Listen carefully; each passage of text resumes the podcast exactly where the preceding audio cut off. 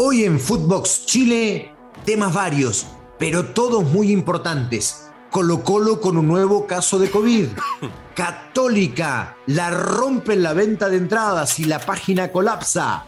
San Marcos de Arica y su drama por el descenso a través de la Secretaría. Un tema administrativo lo condenó a bajar a la segunda división profesional, tercera categoría del fútbol chileno. Y Matías Fernández anuncia su ida al fútbol amateur. Todo eso y más en Footbox Chile.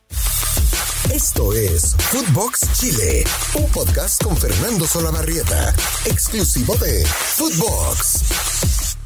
¿Cómo les va amigos de Footbox Chile, podcast exclusivo de Footbox? En día miércoles, a mitad de semana y a mitad de la gran definición de Campeonato Nacional, fecha 34 de 34. Pero hoy vamos a tocar varios temas. Por supuesto, vamos a empezar por ahí, por el Campeonato Nacional, porque Colo Colo presentó un nuevo caso de COVID, el quinto en el año. O sea, perdón, la quinta situación de COVID producida en Colo Colo. No existe equipo en el fútbol chileno que haya tenido cinco veces un brote de COVID dentro del plantel. Entonces, a estas alturas, lo habíamos dicho el día lunes, eh, la responsabilidad interna de Colo Colo es evidente, es evidente respecto de los protocolos. Y me he enterado, esto no ha salido a la luz pública, que la dirigencia y parte del cuerpo técnico están muy enojados por el tema de autocuidado de los jugadores. Y es evidente que los protocolos internos no se respetaron. Hay fotografías al respecto en las celebraciones post clásico ante la U, post clásico ante Universidad Católica, donde salían todos juntos en el camarín celebrando y eso no se podía hacer, con lo cual hay evidencia fotográfica del mal manejo de protocolos internos. Y después hay varias fotografías de jugadores en redes sociales celebrando con amigos, en, juntas sociales, que uno dice, bueno, llevamos tantos meses de pandemia que eso es eh, comprensible, sí, pero los jugadores en un campeonato donde se dieron facilidades para que vuelvan antes de otras actividades laborales en el país, ellos tenían mayor responsabilidad. Y también es evidente a través de fotografías que en Colo Colo faltó autocuidado. Y la dirigencia está enojada por eso. Y les puede costar el título, evidentemente. Perdieron seis puntos por jugar con juveniles. Y están tres puntos abajo. La matemática lineal diría que en este, en este instante Colo Colo estaría a punto de ser campeón. Eh, pero además digamos que de los últimos 15 puntos obtuvo solo 7 y eso también incidió, creo que de mayor manera. La recta final de Colo Colo en el campeonato no fue buena, pero eso lo hablamos el día lunes, no tiene sentido repetirlo. Eso respecto de Colo Colo. ¿Qué pasa con Católica? Católica juega frente a Everton, Colo Colo por cierto frente a Antofagasta. Ambos equipos no se juegan mucho, casi nada, pero quieren evidentemente ser serios rivales. Eh, ante este fin de semana de definiciones. Y Everton, que es el local, puso a la venta las entradas. Esto es increíble. Creo que nunca había pasado en el fútbol chileno. Eh, colapsó la página, por supuesto. Cuando se habían vendido recién 207 entradas, la página colapsó. Y se llegó a un récord, de acuerdo a la empresa tecnológica detrás de la, de la página, de 221.947 solicitudes por microsegundo. Ese es el interés. Yo imagino que también hay una repetición de, uno como hincha que quiere varias veces pinchar la página. ¿eh? ¿No? Puede ser, ¿no? Eh, y por eso se llega a 221.947 solicitudes. Pero impresiona, realmente impresiona. Y fue el gran problema de este partido entre Católica y Everton porque la página definitivamente no daba las facilidades para la compra de entradas. hay polémica al respecto, pero Everton a través de un comunicado dijo que esto se iba a solucionar y todos los hinchas, que básicamente son hinchas de la Universidad Católica, van a poder adquirir sus entradas. Bien, hasta ahí el Campeonato Nacional. Eh, vamos a la primera B. El drama de San Marcos de Arica. San Marcos de Arica, que no había descendido, había terminado octavo en el campeonato, en algún momento había peleado por el título, por el liderato, y después peleaba por entrar a la liguilla para ascender a la primera división. Pero estalla luego el caso de Cedric Vega, un chico que estaba a préstamo de Colo Colo que fue a San Marcos de Arica.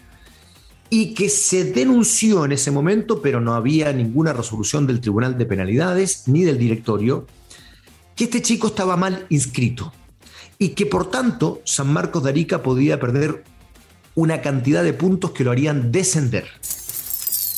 Y entonces podrían salvarse los otros equipos. Y ya sabemos que cuando eso ocurre, los otros cuadros se tiran de cabeza.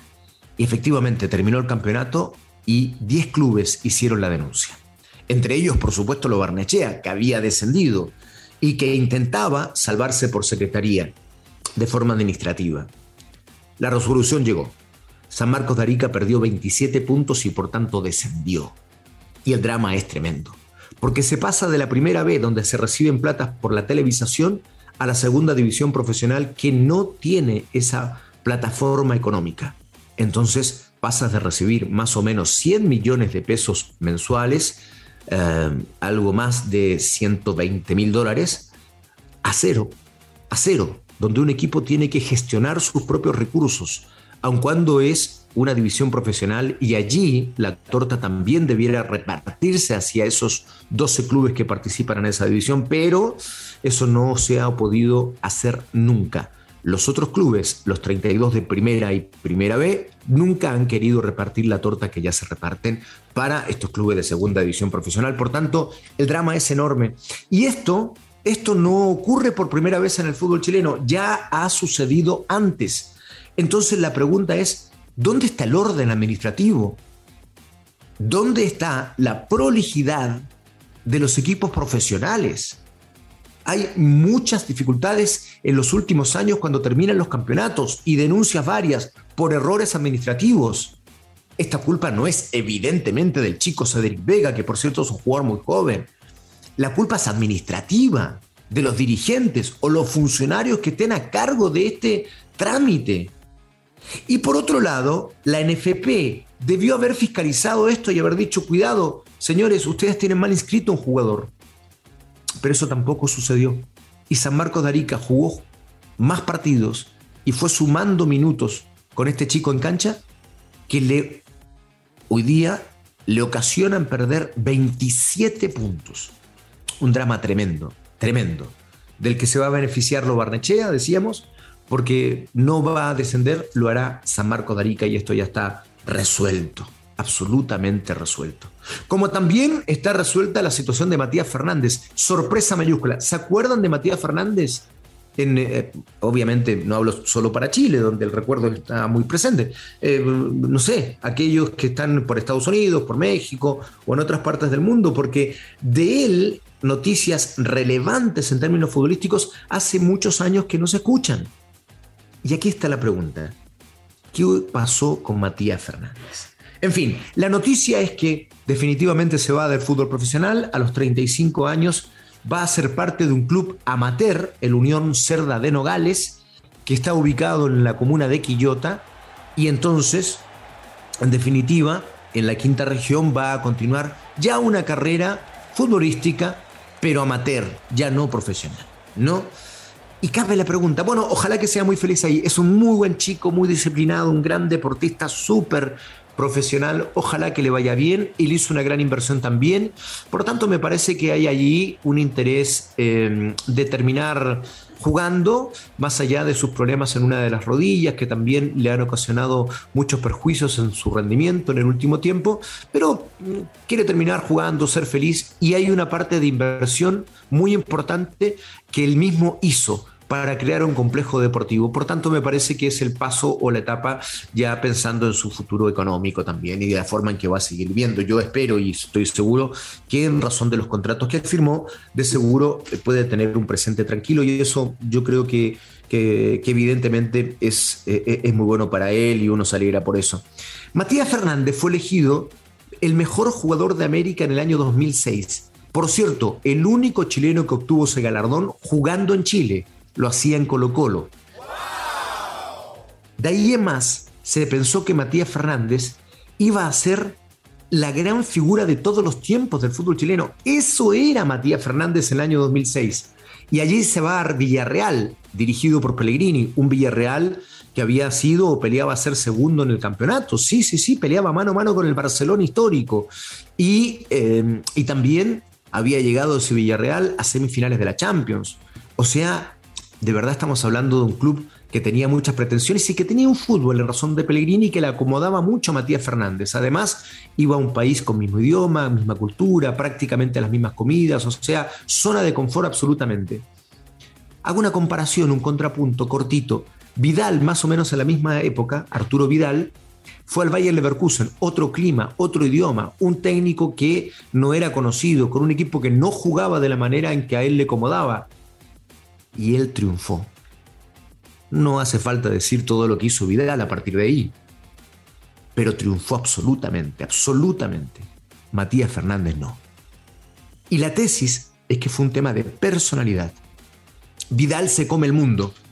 Matías tal vez necesitaba para su carrera profesional un técnico como el Vichy Borghi, que fue el técnico que él tuvo en Colo Colo en aquella época que decíamos, que lo cuidaba mucho, que lo regaloneaba, y eso probablemente en Europa nunca lo encontró. Por tanto, nunca más pudo ser el jugador que todos queríamos, más allá de su titularidad de la era Bielsa en la selección, pero tampoco al nivel que lo habíamos conocido. Pasó, como eh, señalábamos, por Villarreal, después por Sporting de Lisboa, luego fue a la Fiorentina. Allí sí tuvo cierta, cierto protagonismo. En el Milan, lamentablemente, no pasó mucho, tampoco en el Necaxa menos en Junior de Barranquilla y su regreso a Colo Colo tampoco fue un buen regreso. Y ya a esas alturas las lesiones conspiraban mucho contra su juego. Terminó en Deportes La Serena en el último contrato que hizo como jugador profesional este año. Va a Unión Cerda de Nogales en Quillota y yo espero que le vaya muy bien. Eh, y lamento mucho que nunca más haya sido el jugador que fue en el año 2006. Por último, algunas noticias. Diego Valdés parece que salta del Santos al América de México. Es que Diego Valdés en México la rompe. No sé por qué nunca lo ha hecho en la selección chilena y es una lástima. Castillo parece que va al Necaxa.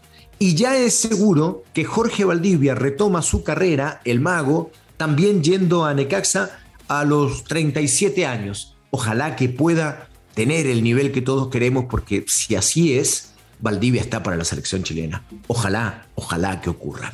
De esta manera terminamos este miércoles tan particular en términos de los temas del podcast eh, con varias, con varias sueltas. No nos centramos en un solo tema, pasamos por varios porque había varias cosas o muchas cosas importantes en este día miércoles. Les mando un abrazo súper cariñoso a todos, que sigan teniendo una hermosa semana y ya nos aprontamos para la definición del campeonato. Recuerden, Católica está a punto de ser campeón, Colo Colo pretende que eso no ocurra, forzando una definición que es a lo único que puede aspirar, y abajo la U intentará salvarse del descenso. Todo esto lo hablaremos el viernes. Abrazo grande para todos. Esto fue Footbox Chile con Fernando Solabarrieta, podcast exclusivo de Footbox.